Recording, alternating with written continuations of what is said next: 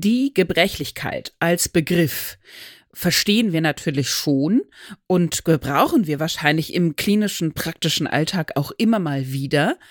Aber was genau heißt denn das jetzt wirklich, wenn ein Mensch gebrechlich ist und ab wann ist jemand gebrechlich? Und noch ganz wichtige Weiterführung dieses Gedankens, hat diese Gebrechlichkeit und das Maß der Gebrechlichkeit einen Einfluss auf mögliche Operationen, die anstehen. Ne Dosis Wissen, der Podcast für Health Professionals. Guten Morgen und willkommen zu Ne Dosis Wissen, dem täglichen Podcast für das Gesundheitswesen. Ne Dosis Wissen gibt's immer werktags ab 6 in der Früh in kompakten 10 Minuten. Mein Name ist Laura Weisenburger, ich bin Ärztin und wissenschaftliche Redakteurin im Team der Apothekenumschau und heute ist Donnerstag, der 23. November. Ein Podcast von gesundheithören.de und Apothekenumschau Pro. Und im Vorspann habe ich jetzt euch auch gerade all die Fragen gestellt, die wir heute im Grunde genommen beantworten wollen, wie kann ich die Gebrechlichkeit einer Patientin, eines Patienten einschätzen, explizit vor Operationen, was hat das für einen Effekt. Anlass dieser ganzen Fragestellung um diesen Komplex ist ein neuer Review, der jetzt gerade im European Journal of Preventive Cardiology erschienen ist. Und wir haben auch mit einem der Autoren des Reviews gesprochen, nämlich mit Simon Sündermann. Er ist leitender Oberarzt des TAVI-Programms in der Herzchirurgie an der Klinik für kardiovaskuläre Chirurgie an der Universitätsmedizin Charité Berlin. Und jetzt fehlt uns nur noch die erste Tasse Kaffee des Tages und dann können wir loslegen. Um die allererste Frage zu beantworten. Was ist eigentlich Gebrechlichkeit? Gibt es natürlich auch eine Art Definition oder ein paar Kriterien, die dazugehören. Gebrechlichkeit ist ein geriatrisches Syndrom, so viel kann man äh, sagen. Dazu gehört unter anderem eine erhöhte Anfälligkeit von eben älteren Menschen gegenüber exogenen Stressoren, sowas wie zum Beispiel Überlastungen, Erkrankungen und so weiter. Und die Gebrechlichkeit selbst ist eben ein Zustand verminderter körperlicher und mentaler Belastbarkeit und auch Kraft. Die Folge dessen ist dann wiederum, dass man natürlich anfälliger für diese Stressfaktoren ist und damit dann auch am Ende ein erhöhtes Risiko hat, seine Selbstständigkeit zu verlieren oder sogar zu sterben. Wie ist die Prävalenz von Gebrechlichkeit? Nun, das ist tatsächlich sehr schwer zu sagen. Das ist nicht ganz klar. Da gibt es zwar Untersuchungen zu, die kommen zu ungefähr so äh, dem Ergebnis, dass ungefähr ein Drittel aller durchschnittlich 80-jährigen Teilnehmenden als gebrechlich eingestuft wurden. Das ist aber wie gesagt nur eine Annäherung.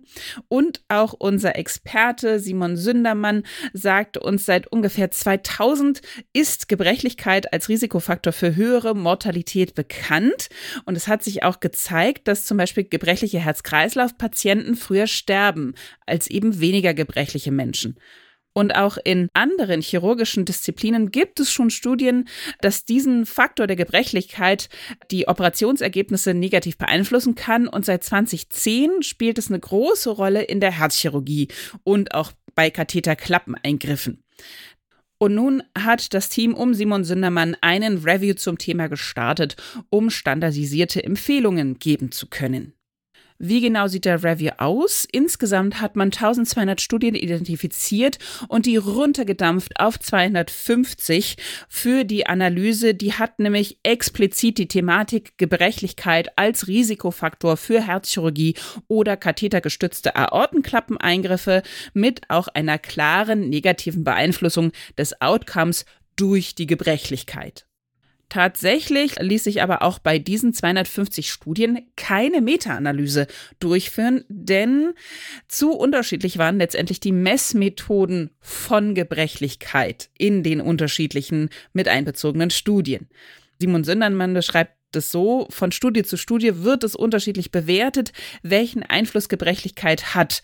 So war es nicht möglich zu sagen, dass es zu 10 oder 20 Prozent an der Gebrechlichkeit eben liegt, dass ein Patient nicht überlebt oder Komplikationen hat, sondern es wird statistisch ausgerechnet, dass der Faktor Gebrechlichkeit einen statistischen Einfluss auf zum Beispiel eine erhöhte Sterblichkeit hatte.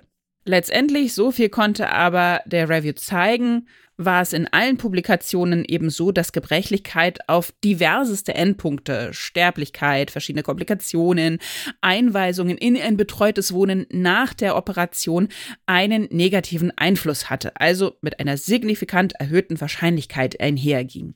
Und warum ist das so, dass da eben die Messmethoden so fürchterlich unterschiedlich waren? Ja, es sind tatsächlich von den verschiedensten medizinischen Fächern fast über 50 Tests im Umlauf, um äh, Gebrechlichkeit zu messen.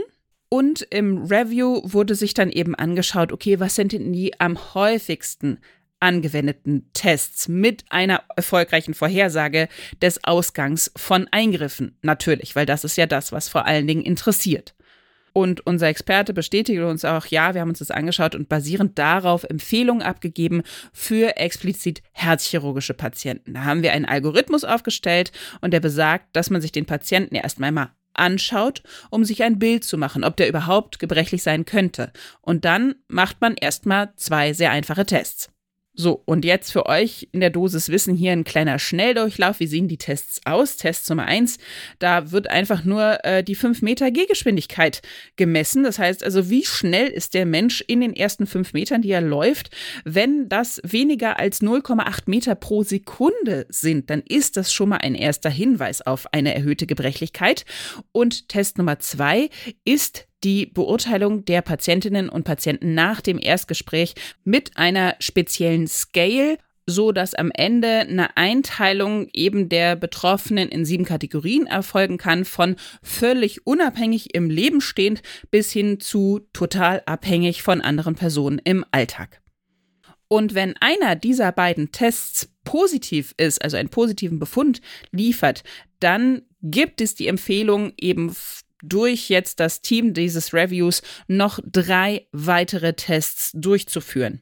Zum Beispiel werden dann ein paar Fried-Kriterien abgeklopft, wie zum Beispiel unbeabsichtigter Gewichtsverlust von mehr als fünf Kilo in den vergangenen zwölf Monaten oder auch äh, selbstberichtete Erschöpfung der Betroffenen oder Messung der Handkraft. Eine weitere Möglichkeit, auch Gewichtsverlust, Muskelverlust zu messen, wäre unter anderem eine Messung der Fläche des Psoasmuskels mittels CT. Auch das würde eben ausreichend Beweis liefern. Und am Ende steht noch ein einfacher Balancetest. Und warum das jetzt dann doch eben im Detail ein bisschen mehr ist, begründet äh, Simon Sündermann so, wir wollen weg von den schnellen Eindruck, ob ein Patient gebrechlich ist oder nicht. Nichtsdestotrotz lassen sich aber eben die Tests ganz gut in den Arbeitsalltag und dann das erste Gespräch mit den Patienten integrieren, das man ja sowieso führen muss. Und die Tests sind so simpel und nehmen kaum Zeit weg.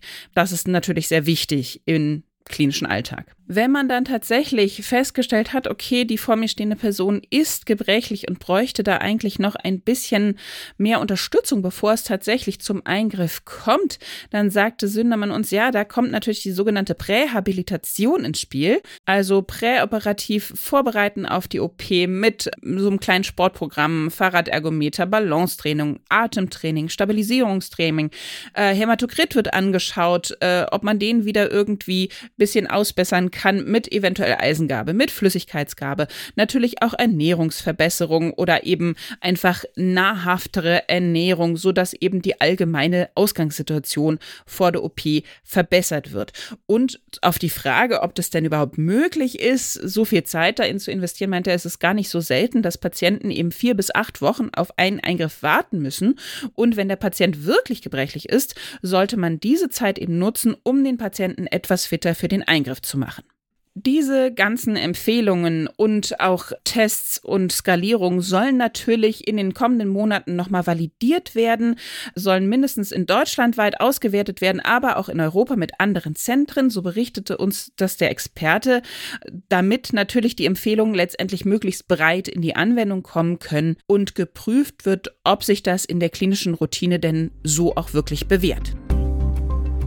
Das war die Dosis Wissen für euch für heute. Und wenn ihr mehr zu den Scores und zu den Tests wissen wollt, schaut in unsere Show Notes. Da haben wir euch natürlich Links hinterlegt, wo ihr all diese Tests nochmal findet und auch den Review findet. Und wenn ihr gerade dabei seid, hinterlasst uns doch gleich noch ein paar Sterne als Bewertung. Ein Podcast von gesundheithören.de und Apothekenumschau Pro.